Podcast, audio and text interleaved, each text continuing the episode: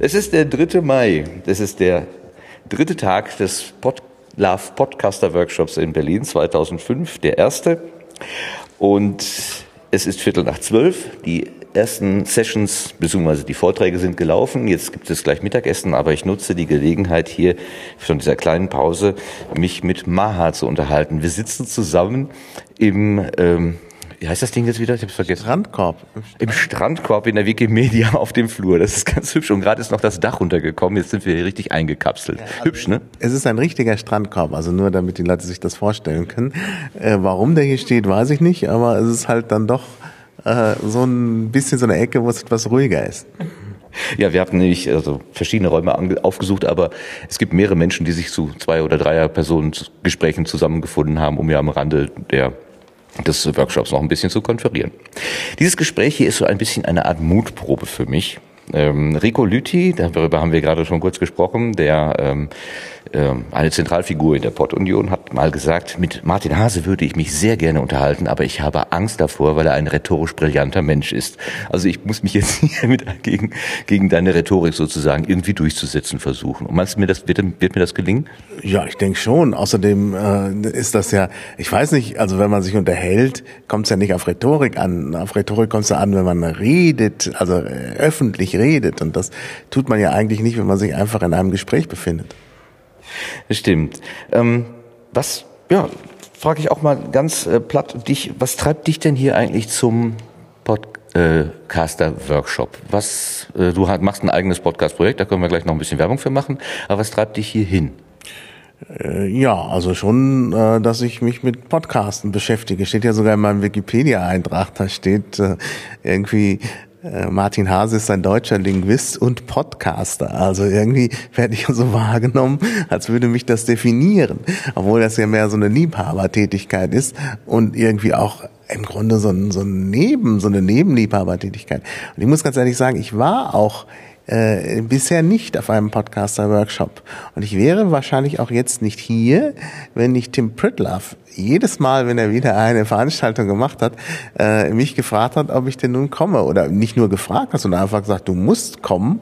Und ich musste dann wirklich die letzten beiden Male wirklich gute Gründe haben. Und ich hatte gute Gründe. Also von daher ist es nicht einfach vorgeschoben, nicht zu kommen. Und äh, diesmal, ja, hab, äh, hatte ich dann Zeit und da habe ich gedacht, jetzt muss es auch sein. Bin eben deshalb hier. Wie erlebst du das hier? Ach, das ist schon sehr interessant. Also die letzten beiden Tage habe ich doch sehr viele Anregungen erfahren und habe auch natürlich sehr viele neue Podcasts kennengelernt und abonniert. Ich habe auch Leute, die ich seit langem kenne. Das finde ich vor allen Dingen immer so spannend. Also Leute, die ich seit langem kenne, dann plötzlich mal äh, auch im realen Leben kennengelernt. Denn es ist ja so, dass man viele Leute kennt über Podcasts, also man kennt die Stimme. Also wenn man selber Podcasts hat, und ich, ich höre ja viele Podcasts, ähm, auch nicht alle jetzt immer regelmäßig, aber ich höre halt gern mal rein, wenn was Neues da ist, wenn ich auf was Neues aufmerksam werde. Und dadurch kennt man viele Stimmen. Dann äh, kenne ich natürlich viele äh, Leute auch über Twitter. Und hier trifft man sie dann mal und kann sich dann auch direkt äh, mit den Leuten unterhalten. Und das finde ich sehr, sehr angenehm und ist manchmal überrascht, welche tiefe Stimme aus kleinen Körpern kommen kann oder wie anders genau das Gegenteil, wie aus großen Körpern kleine Stimmen kommen können. Ja, das ist ein interessanter Effekt. Also, dass äh, man sich ja die Leute immer vor, also ich zumindestens stelle mir halt die Leute immer vor, äh, die ich höre und äh, oft weiß man ja nicht, wie die aussehen. Und dann sieht man sie plötzlich und denkt, Mensch, so habe ich mir die Person eigentlich nicht vorgestellt. Du bist eigentlich vom Hause aus Sprachwissenschaftler, wenn ich das so einfach zusammenfassen darf. Hast dich mit der äh, mit dem Baskenland beschäftigt, hauptsächlich auch. Warum bist du denn überhaupt auf die Idee gekommen, Podcaster zu werden? Weil du Sprachwissenschaftler bist, weil dir einfach die Nähe dafür da ist oder noch aus anderen Gründen? Oh, das ist eine lange Geschichte. Also, ja, gerne her damit. ja, also natürlich äh, hat es was mit meinem Beruf zu tun, denn ich habe äh, eigentlich immer bei meinen verschiedenen Forschungsschwerpunkten Feldforschung betrieben.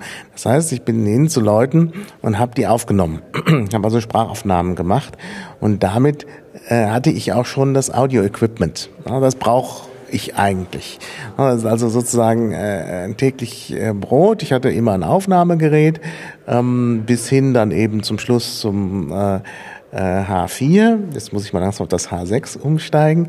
Ähm, naja, und äh, eben auch äh, die Aufnahmegeräte, die man braucht für Sprachaufnahmen, sind jetzt ein bisschen anders als die, die man braucht beim Podcasten, obwohl man die auch so verwenden kann. Äh, ich brauchte aber dann auch so zum Bearbeiten, zum Nachbearbeiten meiner Aufnahmen dann auch schon mal ein Headset und so. Und äh, äh, also es, es sammelte sich bei mir schon äh, seit langer Zeit alles Mögliche an. Ja, und dann äh, kam halt hinzu, dass ich 2003 mich engagiert hatte bei äh, der Wikipedia und bei Wikimedia, also ich bin einer der Gründer von Wikimedia Deutschland, wo wir jetzt hier sitzen, war da auch gleich im Vorstand ähm, und ähm, äh, hatte mich da engagiert und bin eigentlich über die Wiki Wikipedia-Schiene dann auch so ein bisschen in die Netzpolitik gekommen. Ich hatte mich vorher schon so ein bisschen für Netzpolitik interessiert, was damit zusammenhing, dass äh, im Laufe meiner Karriere ich auch mit der Computerlinguistik zu tun hatte und dann eben mit lauter Nerds zu tun hatte. Ähm, und äh, von daher gab es da immer schon so ein latentes Interesse. Äh, aber wenn man halt keine Leute kennt, gut, dann wird man vielleicht so ein bisschen am Rande, also am Rechner aktiv ähm, damals noch im IRC, aber jetzt dann wirklich dazu sagen, ich äh, engagiere mich da sozusagen ganz vorne mit. Das tut man dann vielleicht nicht gleich, aber äh, durch das Engagement bei Wikipedia ähm, kam ich halt auch äh, in Kontakt mit Leuten vom Chaos Computer Club, unter anderem wieder Tim Pritlove. Das muss man ja auch sehen. Also man kommt immer wieder mit den Leuten, gleichen Leuten zusammen und äh, ja, und dadurch bin ich natürlich auch sehr, sehr früh auf das Thema Podcast aufmerksam geworden. Es gab ja, also ich war dann beim Chaos Computer Club auch aktiv, dann gab es dann das Chaos Radio und äh, das ist ja dann relativ früh auch zu einem Podcast geworden. Und äh, dann, es gibt in meinem Blog maha-online.de noch einen Eintrag, wo ich äh, davon berichte, wie Tim Pritlove in den Berliner Club kommt 2006 und uns was erzählt von sogenannten Podcasts. Und weil ich das Wort da zum ersten Mal gehört hatte, wusste ich natürlich nicht, wie man schreibt. Ich habe es dann natürlich, als ich den Blogbeitrag geschrieben habe, auch richtig geschrieben, weil ich da ja auch schon Tims Vortrag dazu gehört hatte. Äh, und äh, ich habe es aber auch nochmal, um meinen Eindruck wiederzugeben, wie ich das äh, das erste Mal gehört habe, dann auch falsch geschrieben im Artikel, nämlich mit T. Und bis heute habe ich Zugriffe auf meinen Blog äh, wegen Podcast mit T. Also es gibt immer wieder Leute, die das Wort hören und danach bei Google suchen, so wie sie denken, dass es möglicherweise geschrieben wird oder bei einer anderen Suchmaschine und dann kommen sie halt auf äh, meinen Blog. Das finde ich halt immer noch ganz interessant. Also 2006 bekam ich halt mit, also der, der, der, das neue heiße Thema sind Podcasts und äh, äh, dann habe ich gedacht, Mensch, ich habe das Equipment, könnte ich eigentlich auch mal machen. Und Tim, äh, bei dem ich ja auch öfter im äh, Chaos Radio Express zu Gast war, hat dann auch immer gesagt, mach das mal und so. Und dann habe ich mit Tim überlegt, was braucht man da für eine Ausstattung. Ähm, dann äh, äh hatte ich äh, mir dann auch äh, nochmal Ausstattung äh, für den privaten Gebrauch zusammengeklickt. Äh, ja, und, und dann habe ich das aber dann doch wieder liegen lassen, weil ich immer dachte, naja, was könnte ich machen? Ich brauche halt ein gutes Projekt. Ja, und äh, dann war es halt so, dass ich bei der Piratenpartei aktiv wurde und dann dachte ich mir, da muss ich auch irgendwas machen und dann habe ich gedacht, ich mache einen Piraten-Podcast, den Klabautercast und da hat es ja dann über 100 Folgen gegeben, also 100, äh, ich glaube 136 oder so bis dato, also ziemlich viele. Ähm, Im Moment weiß ich nicht, ob der Klabautergast eine Zukunft hat, weil ich im Moment da nicht so äh, motiviert bin. Äh, es gibt auch jetzt keine wirklich so typischen Piratenthemen im Moment. Also da muss ich mal gucken, was ich, wie ich mit dem RSS-Feed weiter umgehe. Ähm, ja, und damit hatte ich an, angefangen dann und dann dachte ich sofort, ach, ich muss noch irgendwas machen, was nicht so mit der Politik zu tun hat. Weil ich eben auch noch andere Interessen habe. Und äh, was ich immer kritisiert habe an CRE war eben, dass es doch sehr techniklastig ist. Es gibt ein paar tolle CRE-Folgen, die gerade nicht techniklastig sind, aber hm, es ist halt dann doch schon ein, äh, ein Podcast über äh, Technik, das Internet, Computer, Netzpolitik, also dieser Bereich. Und dann habe ich gedacht, man müsste zur Ergänzung mal was machen, wo einfach Kultur im Mittelpunkt steht. Nun gibt's andere Leute, die sich mit Kultur besser auskennen vielleicht noch als ich. Und da habe ich gedacht, ich mache was zur Kultur aus der Nerd-Perspektive. Und so kam ich dann zu Liedkultur, was man natürlich auch äh, schreiben können muss, nämlich 1337kultur.de. Ähm, das ist auch wieder schwierig, das äh, können dann auch nur die Nerds wirklich verstehen. Ähm, ja, und äh, das hat eigentlich bisher immer viel Spaß gemacht. Und äh, da sind wir jetzt ja auch bei 50 Folgen. Äh, und äh, ja, und dann gab es dann sofort irgendwelche Spin-offs, äh, Spin-off-Ideen, die ich jetzt nach und nach auch realisiere. Also seit neuestem, heute wird auch noch mal einer produziert, gibt's den Genusscast, also genusscast.de, äh, also ein Spin-off davon, äh, wo es um äh, ja äh, heute geht es um Schokolade, also geht um Genussmittel. Ähm, naja, das hat sich halt herausgestellt, äh, ich kann äh, halt äh, bei, bei, bei Liedkultur soll halt so eine gewisse Mischung von Themen sein. Und ich hatte dann relativ viele Ideen für irgendwelche Sachen, äh, die so aus dem Genussbereich sind, Schokolade und äh, Wein und so. Und dann habe ich gedacht, das ist vielleicht besser, wenn man das als Spin-off macht. Und äh, also das gibt's jetzt als Spin-off und äh, dann eben auch seit einiger Zeit äh, den Neusprechfunk. Das ist ja noch eine andere Geschichte. Es gibt ja, ich habe ja mit Kai Biermann seit äh, 2010 das Blog gemacht, äh, neusprech.de und da hatten wir gedacht, Mensch, wir könnten das eigentlich mal ergänzen durch einen Podcast. Ähm, der kommt jetzt nicht so oft raus, aber äh, ich kann zumindest schon mal ankündigen, eine neue Folge gibt es schon und wenn sie technisch genug bearbeitet ist, wird sie in den, es kann sich nur noch um Monate handeln, also wird sie vielleicht in den nächsten Tagen auch online gehen. Also die Hoffnung habe ich und äh, dann gibt es da auch wieder eine neue Folge. Das ist auch ziemlich, also der Neusprechfunk kommt auch sehr gut an, was so die Hörer Zahlen angeht. Obwohl es immer noch so ist, dass die erfolgreichste Podcast-Folge, die ich hatte, war die äh, aus dem Klabautercast über das bedingungslose Grundeinkommen. Äh, das ist so oft verlinkt worden von äh, Seiten, die sich mit dem bedingungslosen Grundeinkommen beschäftigen. Äh, also das hatte, hatte glaube ich, bald, weiß ich nicht, das letzte Mal, als ich geguckt habe, waren es so knapp über 15.000 Downloads. Das dürften inzwischen, das ist jetzt schon mindestens ein Jahr her, dass ich geguckt habe, dürften noch ein paar mehr sein. Also das sind ähm, das war schon wirklich äh, schon wirklich sehr gut eingeschlagen. Aber wie gesagt, mit Liedkultur äh, habe ich auch ganz gute Downloadzahlen. Also von daher äh, bin ich eigentlich ganz zufrieden, denn das motiviert natürlich. Das Feedback motiviert, Downloadzahlen motivieren. Ich finde auch Flitter, äh, Flatterklicks äh, motivieren, auch wenn ich mir da nie hab Geld auszahlen lassen, sondern das ist immer ja, gut, stimmt nicht ganz. Beim äh, Neusprechfunk, was ich ja nicht zusammen mache, da haben wir mal irgendwie äh, das Design äh, finanziert.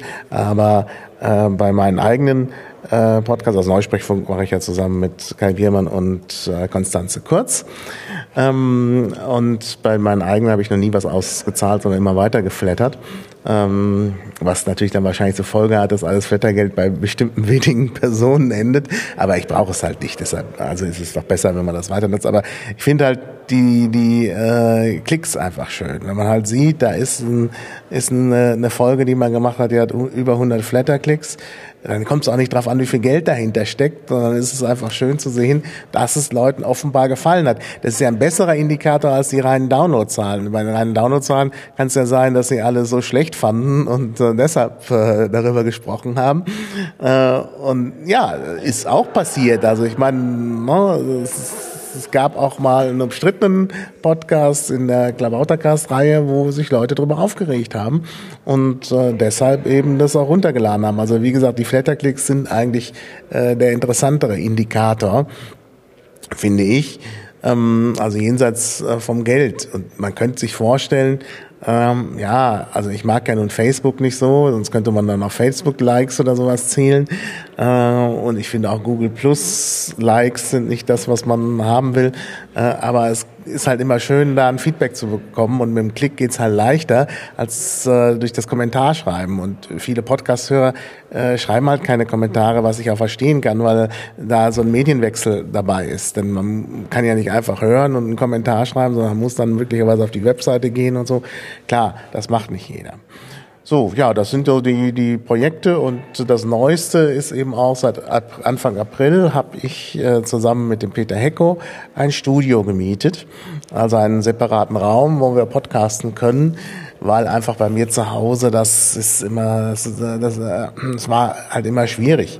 Äh, wenn man zu Hause irgendwie podcastet, dann muss man immer wieder alles wegräumen und hinräumen, sonst steht ja im Wohnzimmer das Podcast-Equipment rum und dann bekommt man Besuch und dann muss das eh wieder äh, weg sein und dann kann man halt nicht so podcasten, wie man will, weil gerade irgendwie Verwandtenbesuch ins Haus steht oder so.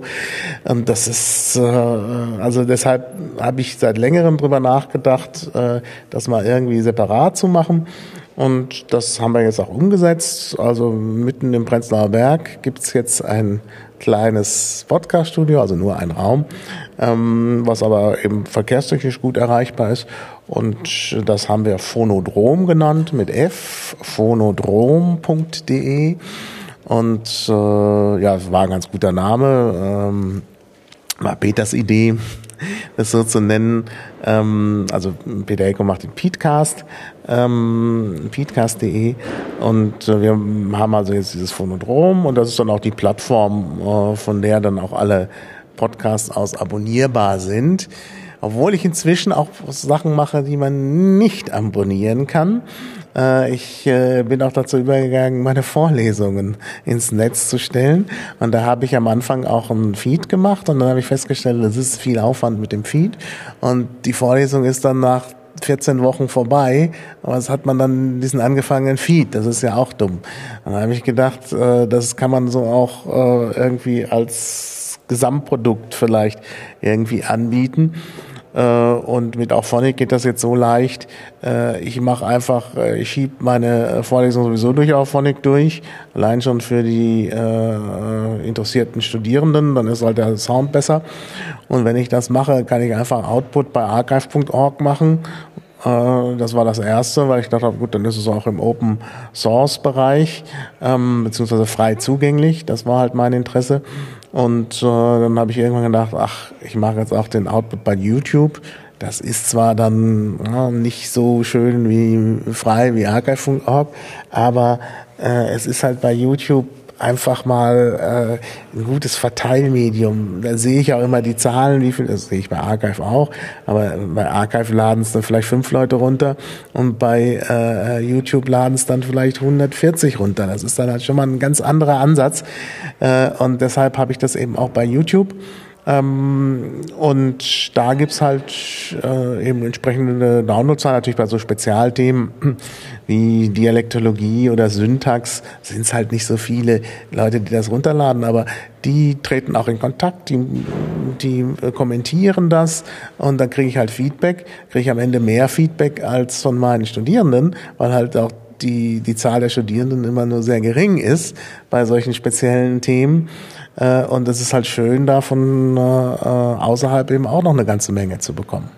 Was sagen denn die Professorenkollegen zur Nutzung solcher modernen, in Anführungszeichen, Medien? Es ist sehr unterschiedlich. Also es gibt Leute, die das äh, begrüßen, wenige machen es, weil sie den Aufwand scheuen, obwohl der Aufwand sehr gering ist. Also ich mache sowieso ähm, Folien für die äh, Vorlesung und äh, dann, während ich die zeige, äh, wird das Ganze mitgeschnitten. Da gibt es bei Keynote und ich denke, die anderen äh, Software äh, Programme, die sich für Präsentationen eignen, haben das auch. Einfach so einen Button, da klickt man drauf, dann, also Record, dann wird das aufgezeichnet. Und äh, äh, dann exportiere ich das als Quicktime-Video, was noch nicht der weiße letzter Schluss ist. Ja? Und dieses Quicktime-Video geht dann einfach rein bei, äh, äh bei Auphonic und schon ist die Sache äh, veröffentlicht. Also wirklich ganz, ein ganz, ganz geringer Aufwand. Also weniger geht schon fast gar nicht mehr. Also was ich mir noch wünschen würde, wäre, dass man irgendwann sowas hat wie äh, Audiofeed, wo die Folien als äh, äh, Bilder drin sind, weil dann die Größe äh, noch kleiner ist als jetzt. Das ist ja ein Film, wo man die ganze Zeit dieselbe Folie sieht, also wo man Film eigentlich gar nicht braucht. Äh, und es wäre mir halt lieber, wenn das noch ein bisschen kleiner wäre. Aber im Moment ist das eben das Einfachste und das, das mache ich einfach. Äh, also wie gesagt, der Aufwand ist nicht so groß, könnten also mehr Leute machen. Dann gibt's aber natürlich eine ganze Reihe von Leuten, die das nicht gut finden. Ähm, das, äh, also da kommen so Argumente wie, ja, aber dann sind ja alle meine Fehler im Netz. Klar, das sind, äh, äh, das ist der Fall, aber gut, ich meine, das gehört irgendwie auch zum Job. Ich meine, man wird ja auch bezahlt dafür. Dann muss man eben auch zu seinen Fehlern stehen. Also wirklich perfekte Sachen äh, wird man auf diese Weise nicht hinbekommen. Da muss man eben schon Bücher schreiben. Ähm, aber äh, ich denke, dass, dass man auch mit diesen Fehlern leben kann. Also bisher hat sich noch niemand wirklich beschwert. Ähm, also ich finde, das sollte man schon wagen.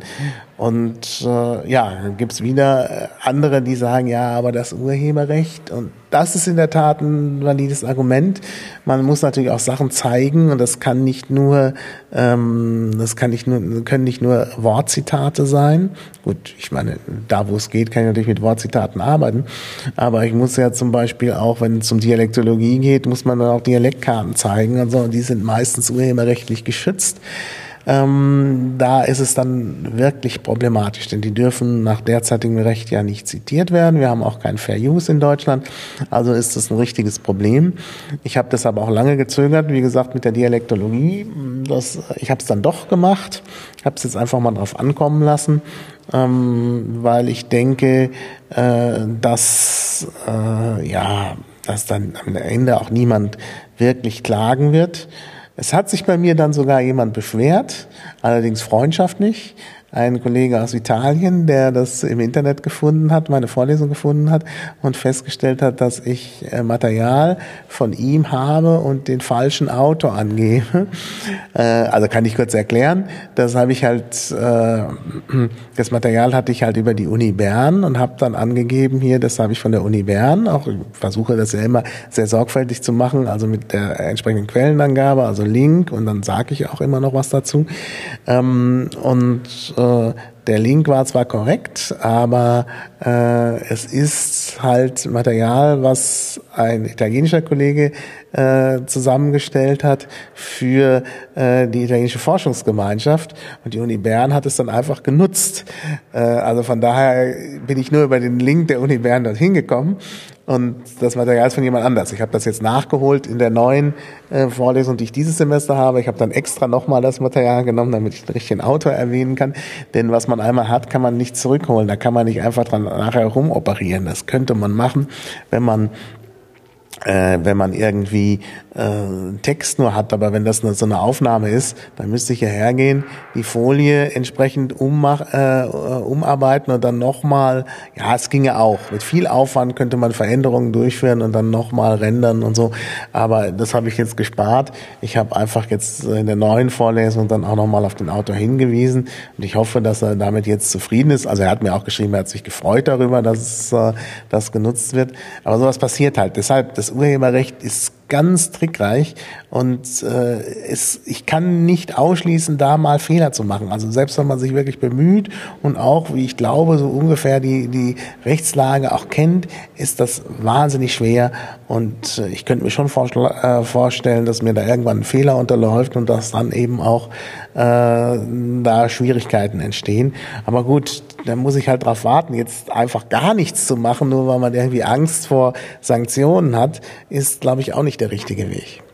Dieses Gesetz, das Urheberrecht schützt ja das geistige Eigentum von Schöpfern, also Leuten, die sich was haben ausgedacht, äh, dass es nicht von Dritten verwendet wird. Wie ist es denn mit deinen eigenen Ideen? Hast du da auch den, das, den Bedarf nach Schutz? Du bist, stehst ja einer Community nahe, bei denen es heißt, Sharing is Caring. Ähm, aber andererseits lebst du natürlich auch als Publizist, denke ich mir, davon, dass du eigene Ideen vermarktest und davon natürlich auch möchtest nicht, dass andere Leute ähm, die Ernte einfahren, die du eigentlich gesät hast, oder? Ja gut, das ist, äh, also ich meine, ich verdiene ja äh, mein Geld sowieso als Beamter, äh, von daher ist es halt nicht so, naja, ich bin nicht drauf angewiesen. Äh, das ist natürlich schon ein Punkt, ne? das darf man nicht, nicht, äh, ähm, äh, nicht außer Acht lassen. Also ich finde schon, wenn jemand vom Staat bezahlt wird, hat er eigentlich auch die Pflicht, äh, das, was er erarbeitet, auch der Öffentlichkeit wieder zurückzugeben. Aber das ist ja nicht alles bei Urheberrecht. Bei Urheberrecht geht es ja auch darum, dass man als Autor genannt werden will und so und dass man nicht möchte, dass andere Leute mit den eigenen äh, geistigen, mit der eigenen geistigen Arbeit dann irgendwie äh, am Ende auch noch sich vermarkten. Also das ist, äh, das ist halt immer so ein, äh, das ist halt schon, finde ich schon problematisch. Also das möchte ich eigentlich nicht. Äh, aber bisher habe ich eigentlich keine wirklich schlechten Erfahrungen gemacht. Also ich habe jetzt nicht wirklich festgestellt, hm, dass es da offenes äh, Plagiat gibt. Also was natürlich schon mal auffällt, also neulich gab es eine Alternativlos-Folge mit äh, Sascha Lobo, wo Sascha Lobo über Sprache gesprochen hat. Also erstmal ist das überhaupt nicht sein Thema. Aber wenn er mal was gesagt hat, was äh, dem ich zustimmen kann, dann waren das eigentlich Dinge, die ich schon mal gesagt habe. Äh, gut, ich meine, das ist jetzt kein direktes Plagiat, weil halt äh, auf der anderen Seite natürlich auch Dinge, die man immer wieder verkündet, bei anderen Leuten hängen bleiben. Ähm, äh, aber ich meine, sowas passiert halt. Ne? Und dann, dann kann ich dann auch damit leben, denn die Community ist klein und dann, dann äh, wird auch immer wieder was wiederholt, äh, was man gesagt hat. Ähm, also wie gesagt, von daher kann ich sagen, dass ich selber jetzt keine schlechten Erfahrungen gemacht habe, dass irgendjemand meine Werke äh, verwendet hat zu eigenen Zwecken. Und äh, wie gesagt, wenn man halt äh, als Lehrender tätig ist, dann wünscht man sich ja sozusagen, dass das, was man lehrt, auch irgendwo ankommt. Also von daher sehe ich da jetzt nun kein wirkliches Problem. Ich gehe der Sache auch nicht so nach. Man könnte jetzt noch mal gucken, wo sind die Podcasts überall? Gibt es da irgendwelche äh, Podcast-Plattformen, wo dann eventuell auch äh, irgendwie eine Gebühr anfällt? Ähm, dann gibt es natürlich die Leute, die die äh, so Podcast-Clients machen und natürlich dann im Grunde auch äh, äh, mit äh, also dafür Geld bekommen, aber die haben natürlich auch was geleistet durch den Podcast Client. Das soll ja auch bezahlt werden. Also das ist natürlich nicht so, dass, dass man jetzt sagen kann, dass die Geld mit anderen Leuten Inhalten verdienen, sondern äh, das Geld, was man bezahlt für den Podcast Client, ist ja für die für die Software und nicht für die für die Inhalte. Die kann man ja auch anders bekommen. Also von daher ist das, glaube ich, kein äh, wirkliches Problem. Aber gut, so lange mache ich das ja noch nicht, auch mit meinen Vorlesungen. Da kann ja noch irgendwas passieren. Das muss man halt mal gucken. Also spätestens am Neusprech ähm, Funk.de wird ja deutlich, dass Sprache und auch neue Sprache äh, für dich ein Thema ist. Aber du hast dich auch schon beim, bei der Liedkultur, bei der 1137kultur.de insofern mit Sprache beschäftigt, dass du deine Titel der Episoden immer so gewählt hast, dass ein, sagen wir mal, ausgestorbenes Wort darin vorkommt. Folge 1 zum Beispiel Labsal Weltliteratur. Also das Wort Labsal. Ich habe auch so ein Wort, das ist Augenschmaus. Das gefällt mir sehr, sehr gut, gibt's aber eigentlich nicht mehr. Warum hast du das so gewählt? Naja, weil ich mich eben für Sprache interessiere und äh, ich habe halt überlegt, ähm, also einmal so, so schöne Wörter oder seltene Wörter äh, sollten auch wieder Verwendung finden, also allein schon deshalb. Äh, dann hat es aber noch den zusätzlichen Vorteil, dass es immer auch gut ist, äh, relativ eindeutige Suchbegriffe zu haben, weil äh, das dann auch nochmal dazu führt, dass man Aufmerksamkeit erregt. Äh, also war auch so ein Gedanke dabei. Äh, also wie gesagt, verschiedene Gedanken und irgendwie fand ich das eine gute Idee und ich hatte mir schon lange, bevor ich den Podcast gemacht hat, äh, hatte äh, angefangen hatte gedacht, ich müsste irgendwie auch immer noch so ein also wenn ich mal einen Podcast mache, dann soll das irgendwie auch was sprachlich Auffälliges haben. Und da hatte ich mir eben schon überlegt, wenn ich mal einen Podcast mache, dann mache ich das mit, äh, mache ich halt sowas mit ausgefallenen Wörtern in den Titeln. Das ging jetzt bei dem äh, Klabautercast nicht so gut. Also die Idee hatte ich schon vorher, aber beim Klabautercast passte es halt nicht wegen der äh, politischen Thematik. Und ähm, dann habe ich das eben umgesetzt bei äh, Liedkultur. Und äh, bisher sind mir auch immer schöne Titel eingefallen. Also manchmal ist es schwer, je nachdem, was man gerade macht. Wir haben gerade einen Vortrag von Nele Heise äh, gesehen, die ihre Dissertation auf dem äh, ja, auf, der, auf dem Podcast Land sozusagen aufbaut und schaut, was es da gibt, aus der feministischen Perspektive unter anderem auch, aber insgesamt auch die Distributionswege. Ähm, so könnte ich mir gut vorstellen, so wie das die Nele Heise macht, dass Podcast insgesamt und das, was dort ge gesprochen und produziert wird für einen Sprachwissenschaftler, eigentlich ja auch ein sehr interessantes Forschungsfeld wäre, um zu schauen, wie reden denn die Menschen dort eigentlich, wie verändert sich die Sprache oder wie wird sie genutzt. Äh, kennst du Beispiele, wo sowas passiert? Also ist mir jetzt nicht bekannt, dass das jemand systematisch erforscht. Das ist aber in der Tat ein interessantes Thema. Also es wird hier viel Material ähm, geschaffen. Also ich selber habe natürlich auch, wenn es um Sprache der Politik geht, bin ich halt immer, äh, habe ich äh, Inhalte genutzt, äh, die eben auch äh, möglicherweise von Rundfunksendern kommen oder so. Äh, da will man ja immer gerne, äh, wenn man sowas auswertet, nicht nur den gesprochenen Text haben, sondern gerne auch eine Schriftfassung. Und äh, gerade bei den Rundfunksendern ist es zum Teil so, also mit Deutschlandradio, äh, dass eben auch die Interviews verschriftlicht vorliegen. Und dann hat man natürlich sehr viel mehr Möglichkeiten und muss das nicht selber machen. Ähm, also da gibt es sicherlich gute Ansätze. Äh, jetzt bei anderen Podcasts, äh, sicher kann man auch äh, zu Forschungen nutzen. Gibt aber noch einen anderen interessanten Aspekt, den ich auch nutze, äh, nämlich äh, Podcasts gibt es ja nicht nur auf Deutsch, sondern es gibt ja auch äh, verschiedenen Spar anderen Sprachen Podcasts.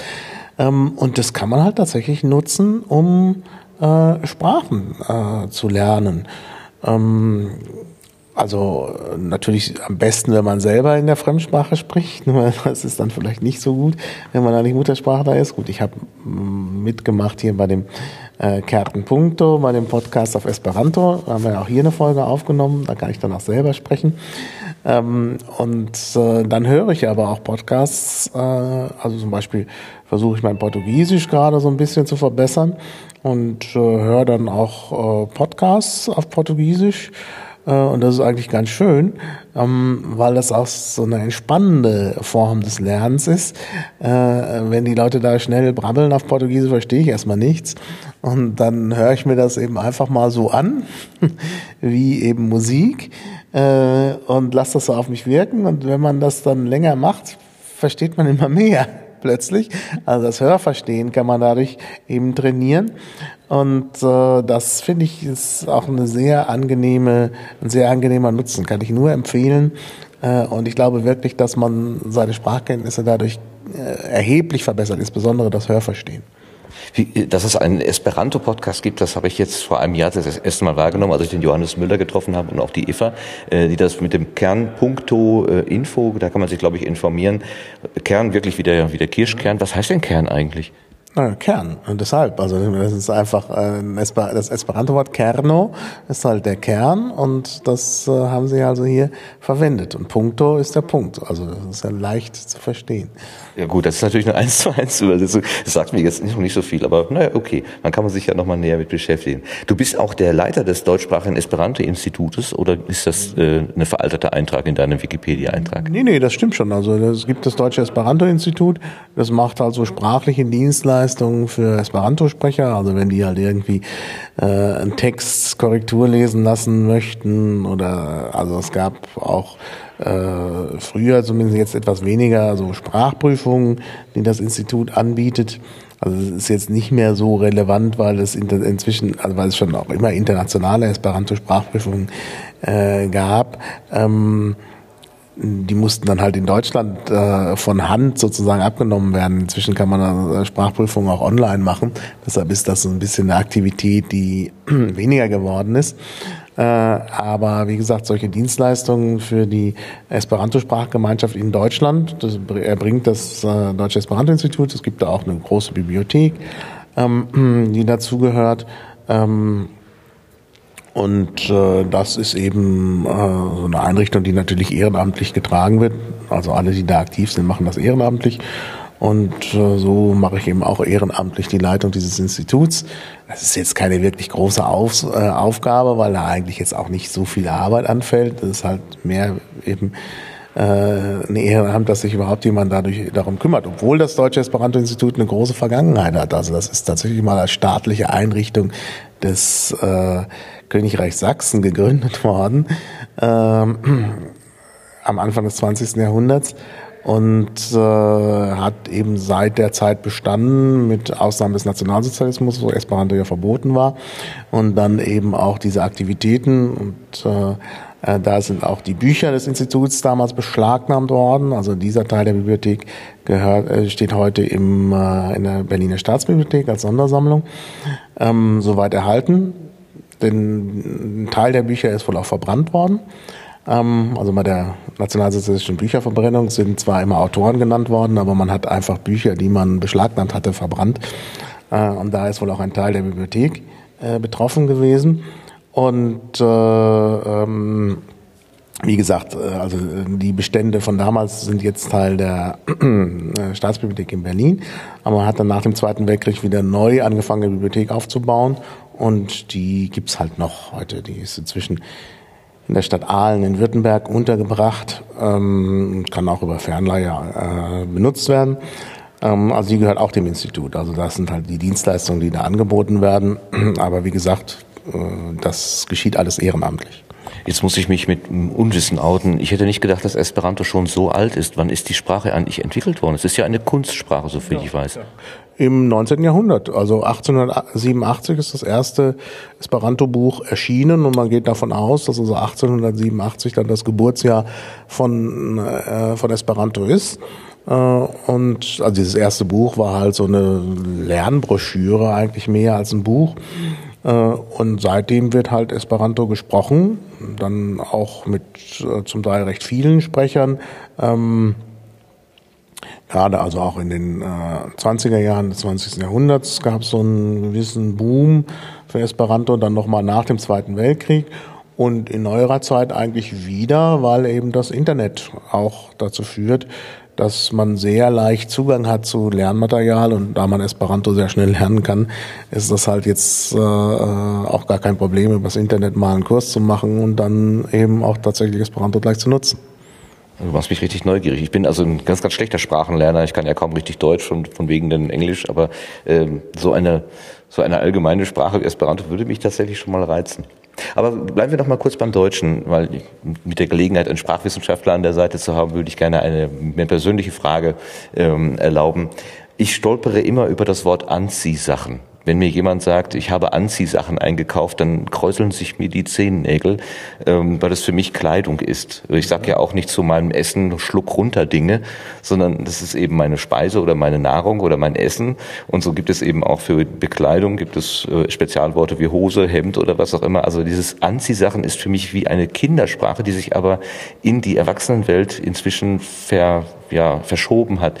Ähm, wie, erlebst du so etwas auch, dass neue Wörter entstehen, mit, wo du dich dann dran reibst und sagst, ja Leute, so kann man doch nicht reden. Möchtest du auch irgendwas bewahren oder begrüßt du solche Veränderungen als Sprachwissenschaftler eigentlich? Ja, als Sprachwissenschaftler begrüßt man das ja eher, weil man da Dinge beobachten kann, wie sie funktionieren. Äh, nun bin ich jetzt auch nicht der große Experte gerade fürs Deutsche, äh, aber ich glaube, dass Anziehsachen regional beschränkt ist. Ich glaube nicht, dass man das überall in Deutschland hören würde. Das ist sowieso ein, natürlich ein Wort, was man eher im Familienkreis verwendet. Aber mir kommt das so vor wie ein Regionalismus, den man vielleicht in Nordrhein-Westfalen verwendet und nicht anderswo, so ähnlich wie Aufnehmer. Aufnehmer ist so ein Wort, äh, also äh, die Leute jetzt, die das hören und irgendwo, sagen wir mal, aus Bayern sind oder aus Berlin oder so, die werden dann sagen, Aufnehmer, meint er jetzt irgendein Podcastgerät?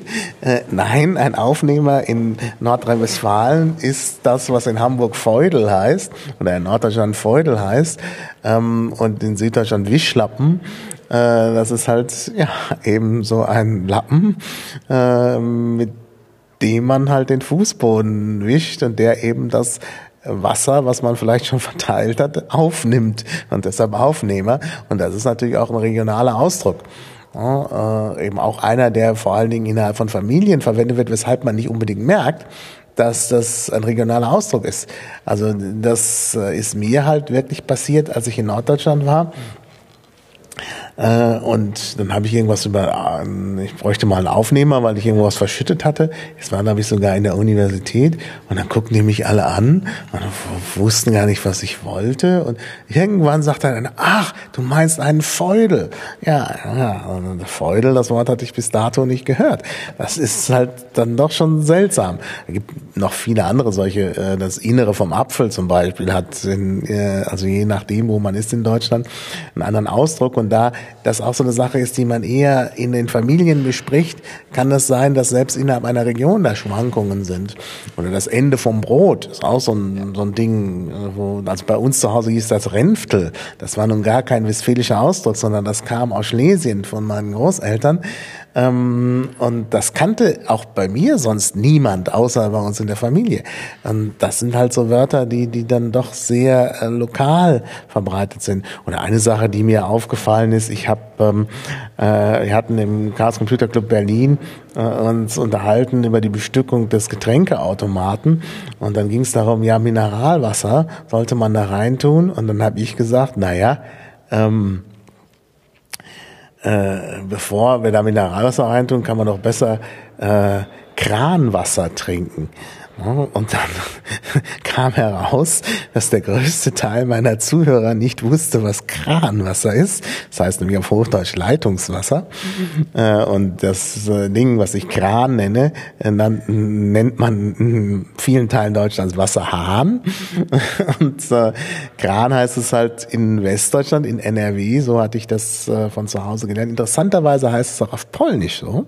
Das habe ich bei der Gelegenheit herausgefunden, weil einer der äh, Leute, mit denen ich da im CCC zu tun hatte, eben äh, polnische Vorfahren hatte, der hat mich plötzlich verstanden. Ich sage, ja klar, ich weiß, was du meinst. Während ein anderer glaubte, ich wollte Wasser trinken, was hinten in Kränen drin ist, damit sie nicht umfallen. Also es ist schon wirklich wahnsinnig spannend, was äh, da eben gerade auf der Ebene dieser regionalen Varietäten sich tut. Und so gut, da hatte ich wieder was gelernt. Heute weiß ich, oh, Kranwasser darf ich überhaupt nicht sagen. Oh, das heißt also Leitungswasser. So. Wir sind letztens äh, äh, pfälzische Podcasts untergekommen wo ganz starker Dialekt gesprochen wird und ich Probleme habe als Mensch aus Nordrhein-Westfalen, da tatsächlich jedes Wort zu verstehen. Ich könnte mir genau vorstellen, dass so für Dialektforscher äh, auch der Podcast eine, eine, eine, eine richtige Quelle ist äh, für, für zum, zum Schöpfen. Setzt aber voraus, dass die Leute einfach so labern, wie ihnen der Schnabel gewachsen ist. Und das Laber-Podcast ist ja gerade hier so ein Thema. Ähm, was hältst du von Labern, wie einem der Schnabel gewachsen ist? Ja, das funktioniert bei Podcasts nicht so gut. Wenn die Leute ein Mikrofon haben, ich weiß das ja aus meiner Tätigkeit als Linguist, wenn die Leute da ein Mikrofon vor der Nase haben, dann meinen sie, anders sprechen zu müssen. Also ich habe das Problem halt immer gehabt, das ist ein allgemeines Problem, nennt man auch Beobachterparadoxon, wenn man halt irgendwo Sprachaufnahmen machen muss, verhalten sich die Leute nicht mehr natürlich, sondern anders. Also die Beobachtung hat eine Wirkung auf das, was man untersuchen will. Und ähm, äh, da gibt's halt Mittel und Wege, das äh, zu verändern, zu verhindern. Also bei meinen Sprachaufnahmen habe ich dann irgendwie dann auch oft das Thema auf, auf äh, Themen gebracht, wo die Leute dann sehr emotional involviert waren und haben es dann eben dann bald vergessen, dass das Mikrofon nicht da war, dann ging das. Oder man hat dann Leute noch dabei aus der Gegend, die auch so sprechen, damit dem so eine Anpassung stattfindet. Also es lässt sich, äh, es gibt da so Tricks. Aber es wird natürlich schwer, das beim Podcasten äh, hinzubekommen. Aber äh, klar, je nach Podcast, also ich bin auch durchaus ein Freund von so Podcasts, wo das alles so ein bisschen äh, lockerer ist und die Leute auch abschweifen. Also technisch sollten sie halt gut sein. Ich finde es halt immer schlecht, wenn es knackt und rauscht. Da mu muss ich ausschalten. Also diese, diese Störgeräusche nehmen, also, also nehmen mich sehr in Anspruch. Also das, das mag ich nicht. Aber wenn eben keine solche Störgeräusche dabei sind, wenn die Leute etwas lockerer sprechen, äh, ist das, glaube ich, durchaus interessant. Also ich finde es wirklich gut, wenn äh, äh, da auch so eine informelle Atmosphäre ist. Das ist einer der großen Vorteile beim Podcast. Im Gegensatz zu Radio. Gut, Radio ist heute auch Podcast. Also ich, ich konsumiere Radioinhalte nur als Podcast. Ich verstehe überhaupt nicht, wie man auf die Idee kommen kann, äh, dass man eine Sendung zu einer bestimmten Zeit konsumieren muss. Also will ich nicht. Äh, und ich denke, äh, das alte Radio, dieses Zeit, äh, also Radio, was halt eben so äh, Streaming eben ist, das ist, äh, das ist nicht nur dem Untergang geweiht, das hat schon jetzt, glaube ich, kaum noch Bedeutung. Klar, es gibt diese Freudespendesender, die irgendwo den ganzen Tag rumnudeln. Das ist aber was anderes als das klassische Radio. Also Radio ist jetzt Podcast, das ist sowieso so. Ähm, aber äh, das, was, äh, also die Podcasts, mit denen wir uns hier beschäftigen, die halt nicht äh, in Studios vom öffentlich-rechtlichen Rundfunk oder so produziert sind, die haben halt gewisse Besonderheiten. Und eine Besonderheit ist erstmal, dass man auch informell, äh, also viel informeller sein kann merkt man ja schon, in den Podcasts wird sich in der Regel, in diesen Community-Podcasts, wird sich in der Regel geduzt. Während beim Radio, gerade beim öffentlich-rechtlichen Rundfunk, also Siezen irgendwie Pflicht ist. Ich kann mich erinnern, ich habe Sendungen, bei Sendungen war ich als Gast, äh, zu Gast hier, bei, äh, bei Deutschlandradio. Das waren alles meine Kumpels, die ich seit langem kenne. Philipp Banse, Moritz Metz und so. Und dann wurde sich plötzlich gesiezt und man hatte mich nicht vorgewarnt. Und ich dachte, was passiert jetzt? No? Äh, und, und dann ist mir, äh, no, dämmerte es mir, dass halt, äh, dass offensichtlich die Umgangsformen im öffentlich-rechtlichen Radio sind. Aber das ist schon nochmal ein Unterschied. Das wirkt sich auch ungeheuer auf die Atmosphäre aus. Und ich finde es auch schlecht, wenn man in Community Podcast dann, zu, dann dazu übergeht, aus irgendwelchen, weiß ich nicht, äh, Vorstellungen von Professionalisierung, sich zu siezen. Also ich habe kürzlich den Podcast da mit Tim Pritlove gehört, da bei Forschergeist, mit äh, Peter Eisenberg, einem Germanisten, dem ich auch befreundet bin. Also von daher war das gar kein, also, dann, also Tim, den ich seit Jahren kenne, Peter Eisenberg, den ich seit Jahren kenne, sogar noch länger, äh, die siezen sich dann plötzlich. Das war für mich irgendwie fremdartig. Aber nicht nur, weil ich die jetzt beide kenne, sondern weil das einfach nicht der, die Umgangsform für einen Podcast ist. Ähm, und äh, gut, das ist jetzt ein besonderer Fall, vielleicht wegen Bezahlpodcasts und nicht Community-Podcasts, aber ich glaube, das Duzen und die informelle Atmosphäre sind ein großer Vorteil von äh, Community-Podcasts. Und dann gibt's noch einen wichtigen Punkt, und der betrifft nicht nur die Community-Podcasts, sondern das Medium-Podcast insgesamt. Äh, das ist die fehlende Zeitbegrenzung. Im Radio ist halt klar, da gibt's diesen Slot und dann geht halt nur eine Stunde oder so. Und äh, wenn man diesen Slot nicht hat, wenn man halt das Internet mit seinen unendlichen Weiten hat, dann kann man eben wirklich so lange sprechen, wie es nötig ist. Und das ist gut, das tut dem Thema gut und es tut allen gut. Also ich äh, genieße das sehr, äh, dass ich selber, wenn ich Podcasts produziere, eben auch keine Zeitbegrenzung habe und auch wenn ich welche höre. Also ich finde das unheimlich angenehm. Also ich bin ein großer Fan von langen Podcasts, denn erstmal äh, äh, muss ich äh, sie ja nicht am Stück hören. Ich kann ja immer aufhören. Wobei ich zugeben muss, ich höre dann auf und höre dann vielleicht nicht weiter. äh, aber wie gesagt, äh, also manchmal höre ich auch weiter.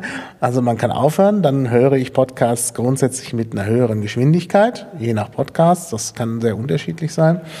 Also HR2 der Tag kann ich sehr schnell hören. Während zum Beispiel alternativlos wegen der Art und Weise, wie er gemacht ist, da schaffe ich das nicht, das sehr schnell zu hören.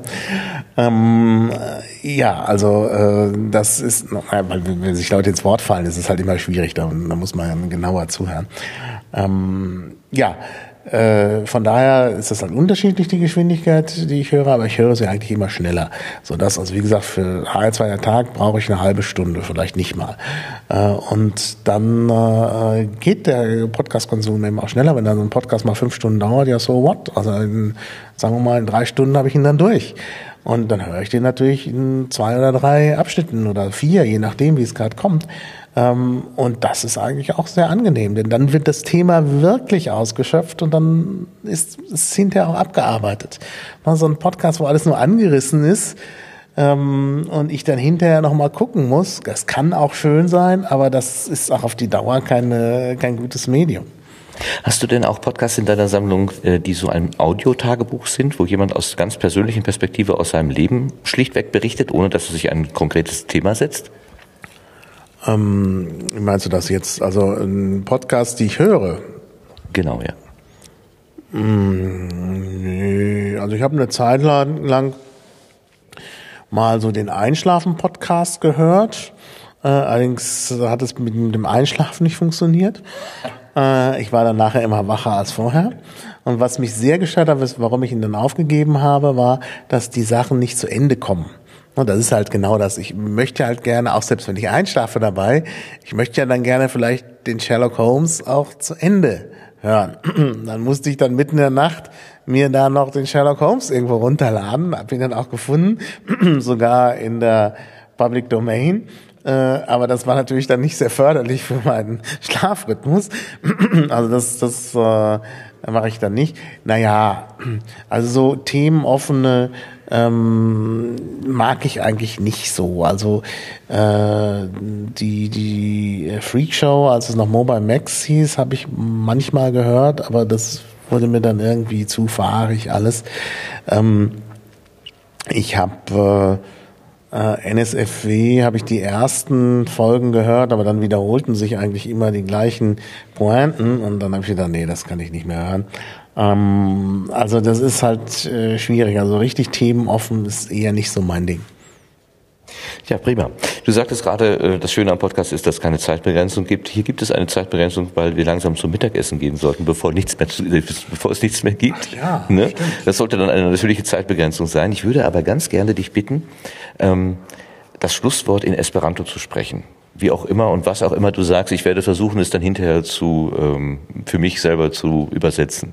Ähm, ich danke dir erstmal ganz herzlich, Martin Hase. Du bist Professor für, ich sag's nochmal, allgemeine Sprachwissenschaft, Romanistik und vergleichende Sprachwissenschaft. Wenn ich jetzt alles richtig aufgezählt habe, oder fehlt da noch was? Das passt schon. Also eigentlich ist die, die, die Denomination ist für romanische Sprachwissenschaft, aber ich bin von Haus aus allgemeiner Sprachwissenschaftler, von daher passt es ganz gut. Hast du gut getroffen.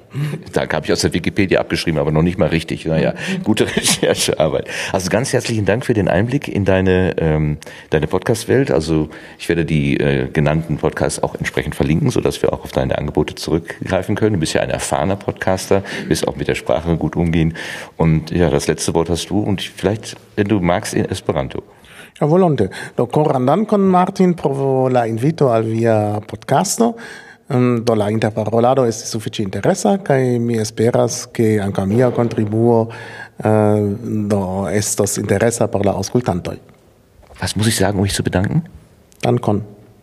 Dankon. Dankon, ja. Mit D am Anfang? Dankon, wie Danke mit O-N am Ende. Dankon. Dankeschön, tschüss. Ja, nee, danke, tschüss.